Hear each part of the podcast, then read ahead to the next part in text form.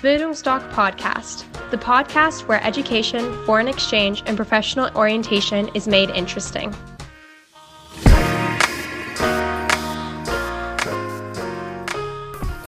Bildungsdoc Podcast, the podcast where education, foreign exchange, and professional orientation is made interesting.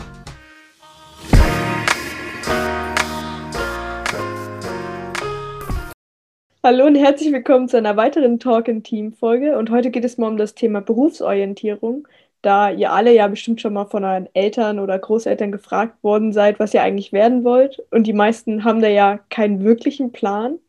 Und als Talkgast dafür habe ich Horst Rindfleisch von der Bildungsdoc Academy bei mir. Und ich würde sagen, vielleicht erzählst du uns mal, was du so beruflich machst und dann starten wir mit den Fragen. Hallo Anja, ich freue mich dass wir wieder mal einen gemeinsamen Talk im Team haben. Äh, ich glaube, auch in unserer Generation war es so, äh, wir haben die Schule verlassen und wussten was wir werden wollten. Äh, letztendlich bin ich jetzt seit 91 selbstständig. Ich habe, wie gesagt, 10. Äh, Klasse gemacht, Maschinenbauer mit Abi. Das war so eine äh, DDR-Ausbildungsform, genial, in drei Jahren Abitur und Facharbeiter. Dann habe ich an der TU Dresden Landmaschinenkonstruktion studiert, obwohl ich das nicht wollte. Ich wollte eigentlich Landwirt werden, aber Dresden, die TU bot das nicht an. Ja, und dann war ich, äh, wie gesagt, zwei Jahre Erprobungsingenieur in der Landwirtschaft, hat mir riesen Spaß gemacht. Wir haben eine Elektroschnellarbeitsmaschine erprobt, äh, war eine Weltneuheit. Deshalb muss ich immer lachen, wenn jetzt kommt Elektroautos und so weiter. Wir hatten das schon Mitte der 80er Jahre. Dann habe ich eine Stallarbeitsmaschine Stallarbeit, nee, eine Entmistungsanlage erprobt, aus Gülle Festmist gemacht. Die Landwirte oder die sich damit auskennen, werden wissen, äh, das war auch eine Weltneuheit, wurde alles eingestampft, weil es eben in der DDR-Kolonie produziert werden. Egal, auf alle Fälle, dann kam die Wende. Ich bin ja, habe mein Auslandsjahr in Baden-Württemberg gemacht, Schwäbisch Alb, fremde Sprache, fremde Kultur, hat mich genauso wie unsere Schüler komplett verändert also ja, nicht komplett, aber zum großen Teil verändert. Ich bin als Arbeitnehmer hin. Nach dem Jahr bin ich wieder zurückgekommen und seitdem bin ich selbstständig, seit 91. Ja, und habe dort in verschiedenen Branchen gearbeitet und 2007 Bildungsdoc für mich entdeckt, was mein eigenes Baby ist und wo ich mit voller Lust dabei bin. Äh, das vielleicht dazu. Eine Frage, was, Anja, ist die schlimmste Frage, die man dir in deinem zarten jungen Alter stellen kann? Ich würde schon sagen, was will. will. Richtig. Und äh, wenn ich dann dazu den äh, Nachsatz bringe, äh, warum ist es so schlimm? Weil es im Endeffekt nichts anderes bedeutet, dass du noch nichts bist. Wenn gefragt wird, was willst du eigentlich mal werden, heißt das, du bist nichts. Und das ist natürlich ein Schlag ins Gesicht. Zehn Jahre oder zwölf, dreizehn Jahre in der Schule, äh, bis spät nachts manchmal gelernt und und und und dann wirst du gefragt, was wirst du überhaupt werden? Dann kann man sich natürlich fragen, was habe ich überhaupt gemacht? Manche Schüler sagen dann zu mir, naja, so können sie es auch nicht sagen, aber wenn ich dann sage, euch beschäftigt das doch total, dann geben sie mir recht. So, und dann hast du eben die innere Unruhe und und und. Und aus dem Grund, wie gesagt, wir haben ja nur 15 Minuten zur Verfügung, will ich jetzt mal nicht die Sache wissenschaftlich angehen oder mit Testverfahren etc. Das kennt ihr von der Arbeitsagentur, vielleicht von der Schule. Alle regen sich darüber auf, dass das nichts bringt. Und deshalb gehen wir mal anders ran an die Sache. Äh, was schätzt du? Du hast ja, machst Abitur, willst sicher mal studieren nach deinem Auslandsjahr. Was schätzt du, wie viele Studiengänge es in Deutschland gibt? Also ich habe ein bisschen Vorbildung Deswegen weiß ich so ungefähr 20.000, glaube ich. Ja, also ich habe jetzt gerade aktuell nachgeschaut, 20.359 Studiengänge sind äh, jetzt äh, aktuell an deutschen Hochschulen und Unis. Äh, vor einem Jahr waren es noch 20.023, glaube ich. So Berufe gibt es 327. Also seht ihr schon mal, äh, die Bandbreite ist unheimlich groß. Und äh, wer soll sich da noch entscheiden? Und da äh, gerade auch die Mütter oder die Eltern, die bei mir in der Beratung sind und die dann sagen, äh, bevor du ins Ausland gehst, musst du aber wissen, was du studieren willst, weil sie ja nach der 12. oder 13. Klasse gehen, dann sage ich immer, liebe, liebe Mama, lieber Papa, wissen Sie denn, wie viele Studiengänge es in Deutschland gibt? Und da sind die teilweise schockiert. weil die erstmal auch mitbekommen, unter welchen Druck die ihre Kinder setzen. So, und bei der Ausbildung ist es genauso. Aus dem Grund äh, vielleicht die erste Empfehlung grundsätzlich. Wer seine Schule beendet hat, 12. Klasse, 13. oder die 10. als Oberschüler, grundsätzlich kann ich nur empfehlen, ein Jahr aussetzen. Also nicht gleich mit einer Ausbildung anfangen, nicht gleich mit einem Studium anfangen, weil ihr ganz einfach Zeit braucht, über euch nachzudenken. Und äh, ich habe mal im Kultusministerium gesagt, wäre ich Bildungsminister, gibt es für jeden Schüler ein bezahltes Auslandsjahr. Da haben sie mich groß angeguckt und gesagt, wer soll denn das bezahlen? Das ist eben typisch, wenn man jahrzehntelang keine Verbindung mehr zu Schulen hatte.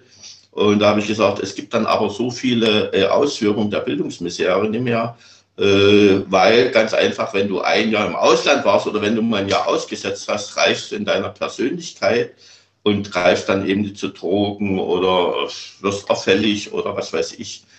So, und äh, wer sich jetzt ein Auslandsjahr nicht vorstellen kann, sollte mal ein freiwilliges soziales Jahr machen.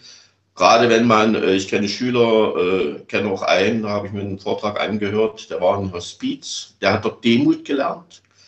Und äh, alle kriegen dann auch mal äh, oder riechen mal in Firmen rein, auch beim freiwilligen sozialen Jahr, kennen Arbeitsabläufe und, und, und. Und vor allen Dingen sind sie mal befreit von ihrem Schulstress.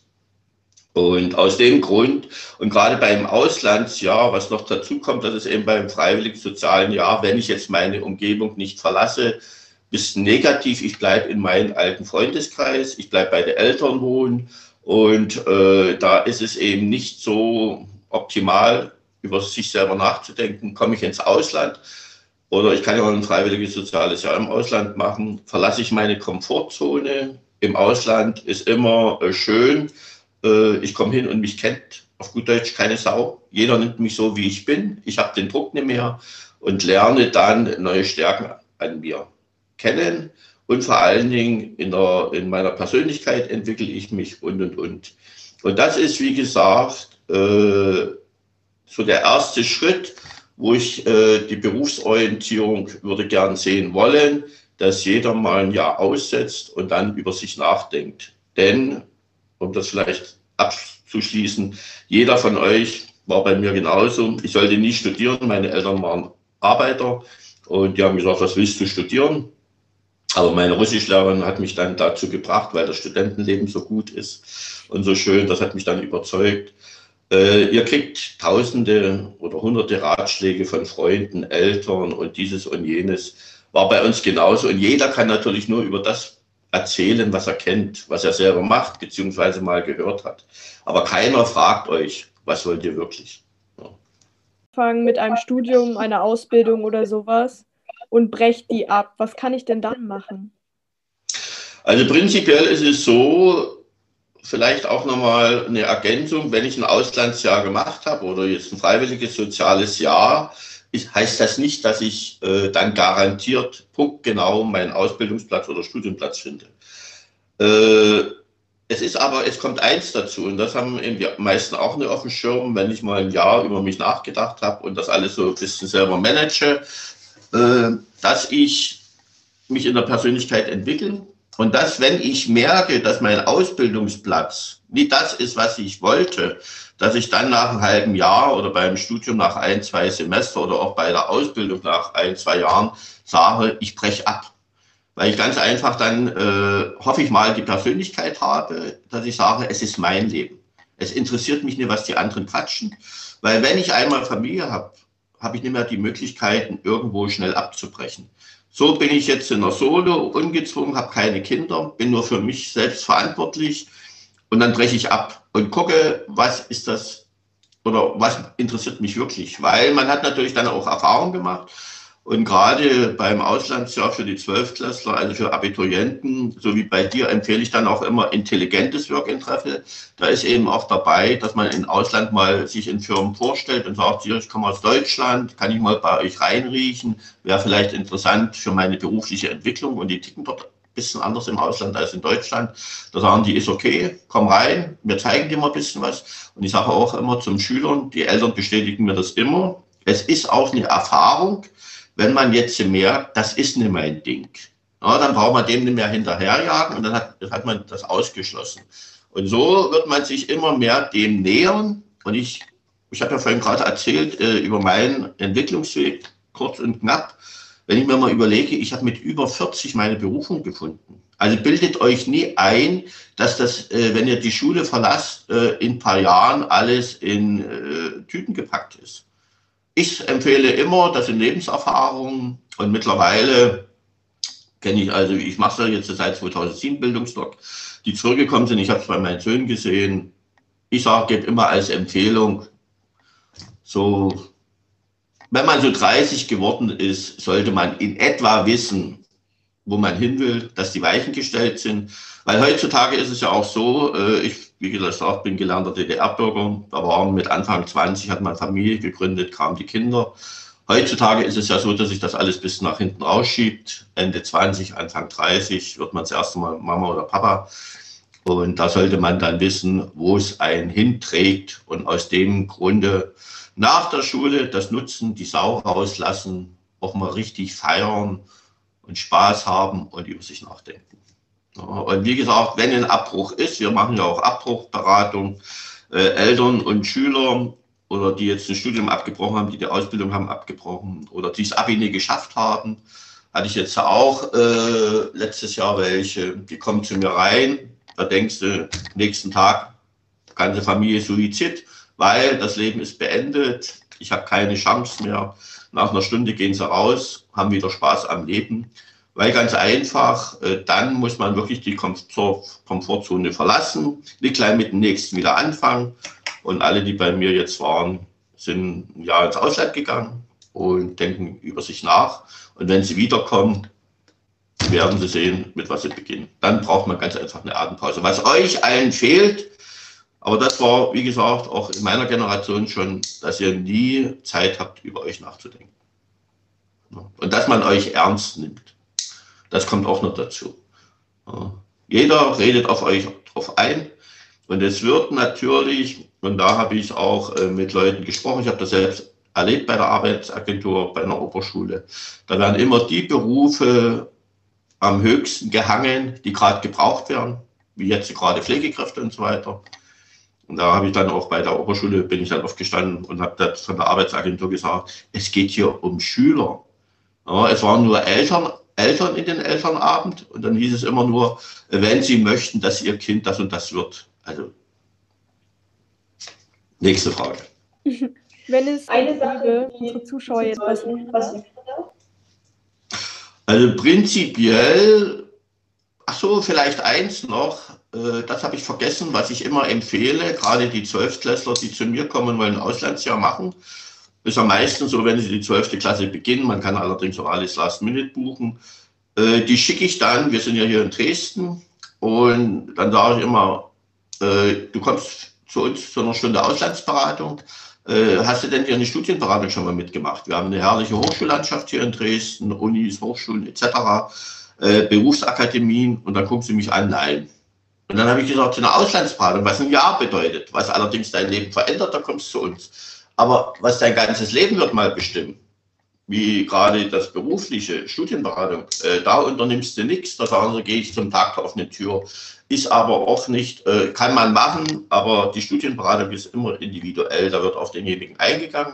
So, und da sage ich, äh, macht zwei, drei, vier Studienberatungen und wenn ihr dann ins Ausland geht, wird euer Unterbewusstsein das alles mal checken äh, gucken, wie eure Interessen sind und so weiter. Und so kommt ihr auf den Pfad.